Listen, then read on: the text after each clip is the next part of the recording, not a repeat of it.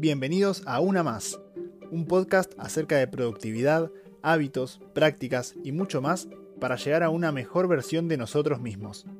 Somos Federico Ciafardini y Tiago Segura, dos estudiantes y jóvenes profesionales que buscan compartir con ustedes una serie de consejos, métodos y otras prácticas que nos ayudan a ser más productivos y tener mejores resultados en nuestro día a día. Buenos días a todos, ¿cómo están? Bienvenidos a este capítulo número 20 de Una Más. En este nuevo episodio traemos a discusión un tema que nos afecta a muchos, pero que a veces es difícil de reconocer, y cuando lo reconocemos es difícil de solucionar. Estamos hablando del perfeccionismo, y qué difícil y qué feo suena decir que somos perfeccionistas, porque quizás puede sonar como algo arrogante y que queda mal frente al resto. Pero cuidado, porque cuando hablamos de perfeccionistas no estamos queriendo decir que hacemos todo perfecto, sino que tenemos cierta obsesión por hacer las cosas lo mejor posible.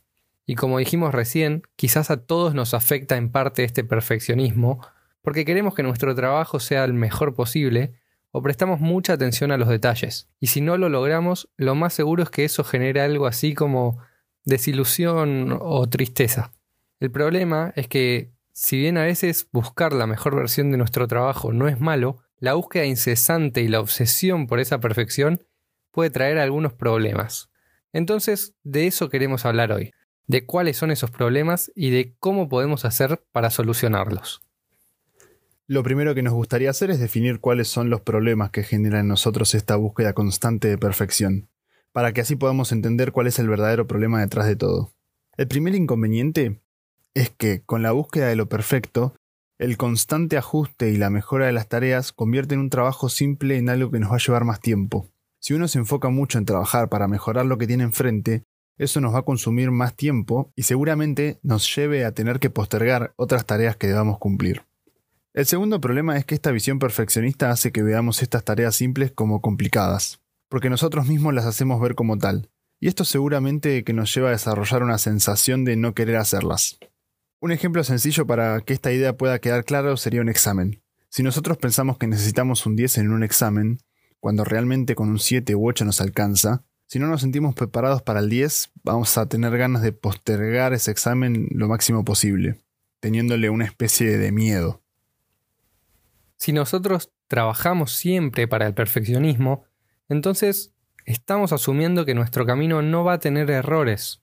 Y eso al final significa que sin errores no habrá lecciones de las cuales aprender, porque al final, como ya sabemos, es en los fracasos cuando más aprendemos. Otro problema es que muchas veces el constante foco en mejorar los detalles nos hace perder la visión del panorama y terminamos por dirigir mal un proyecto o una tarea. Por último, más sentimentalmente, el perfeccionismo trae sensaciones tales como el miedo a ser juzgados si algo nos sale tan solo un poco mal y además nos lleva a una sensación de estrés por no cumplir con las expectativas que nosotros mismos le ponemos a nuestras obligaciones. Entendiendo entonces cuáles son las consecuencias de este perfeccionismo, es momento de hablar de aquello que podemos hacer para que no nos afecte tanto e incluso para poder empezar a superarlo. Lo primero y más importante es entender que nosotros no somos perfectos ni nada de lo que nosotros hagamos lo será. Porque acercarnos a aquello que lo sea primero conllevará mucho tiempo y por lo tanto muchos fracasos y lecciones. Muchas veces creemos ver cosas perfectas, en Internet por ejemplo o en las noticias, pero tenemos que entender que eso que parece perfecto, pero que no lo es de todas formas, primero necesitó de muchísimos errores en el camino que lo llevaron hacia donde está hoy en día. En segundo lugar, para entender que nada es perfecto, tenemos que tener claro que al buscar la perfección estamos buscando algo que no existe, algo como lo que decíamos recién. Hay que sacar de nuestra cabeza la idea de que existen cosas perfectas, porque esto simplemente no es así. Siempre va a haber algo por mejorar, y al ser un objetivo inexistente, no vale la pena destinar tiempo y energías a intentar alcanzarlo. Relacionado con esto que decimos, tenemos que empezar a trabajar y no tenerle miedo al fracaso y al error, porque es eso lo que nos va a aportar lecciones valiosas para poder mejorar. No nos explayamos mucho en esto porque creemos que es una idea común y conocida por todos. El aprendizaje está en los errores.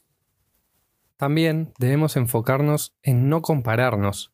Tarea difícil, pero que sin lugar a dudas ayuda.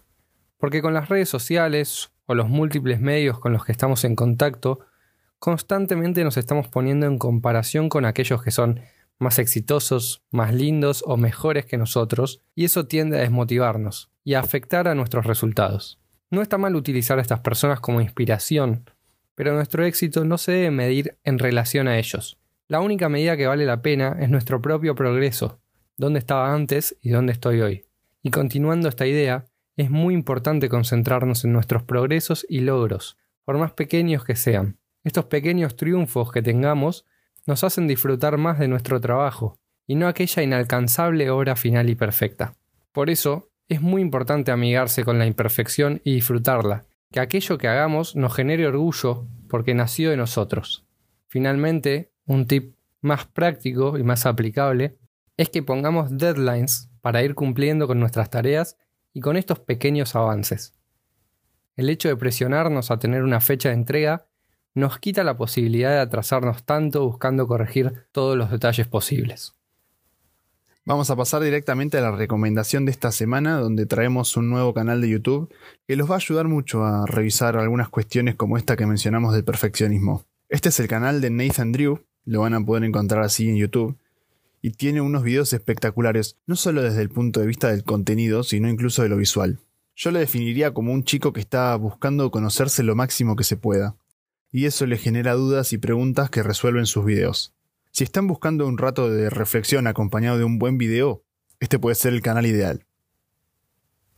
Y así fue como llegamos al final del capítulo 20, que es algo así como un hito para nosotros. El capítulo de hoy fue un poco diferente, pero creemos que la perfección es un tema importante que afecta a muchas personas. No está mal no conformarse con algo mediocre y exigirnos a ser mejores. Pero el problema es cuando empezamos a buscar algo que, como dijimos, no existe y perdemos de vista los objetivos más importantes. Esperamos que les haya gustado el capítulo de hoy, si llegaron hasta acá, y tienen una sugerencia sobre cualquier tema de que les gustaría que hablemos, no duden en mandarnos un mensaje y lo vamos a tener en cuenta.